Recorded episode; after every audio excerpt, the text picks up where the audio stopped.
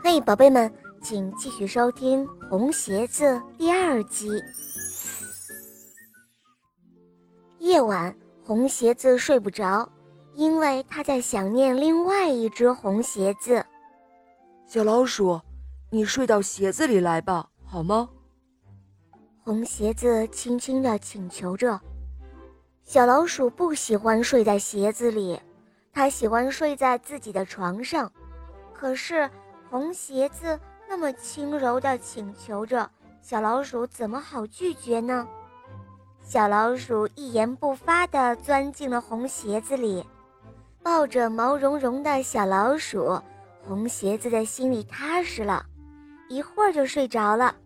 小老鼠也一会儿就睡着了。第二天的早上，红鞋子来到小老鼠面前，他小声地说：“小老鼠。”你能陪我去找另外一只红鞋子吗？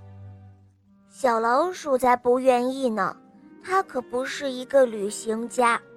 红鞋子又轻轻地说了一遍：“小老鼠，你能陪我去找另外一只红鞋子吗？”小老鼠犹豫了一会儿，还是轻轻地答应了一声：“好吧。”就这样，小老鼠跟着红鞋子出发了。哎，我可真蠢！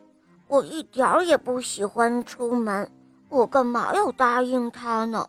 嗯，这一路上还不知道会不会碰上猫呢。小老鼠在心里一个劲儿地埋怨自己，可它的两条腿却一刻也不停，紧紧地跟着又唱又跳的红鞋子。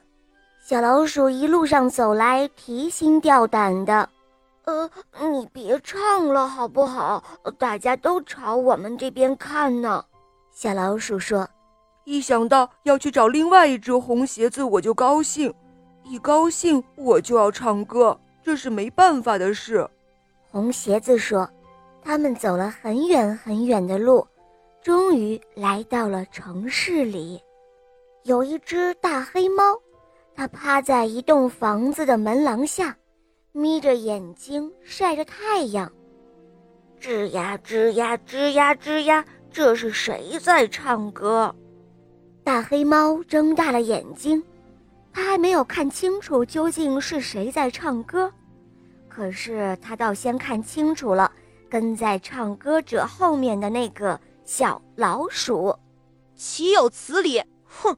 一只小老鼠竟敢在我的鼻子底下走来走去，简直是无法无天了！大黑猫气得胡子都歪了。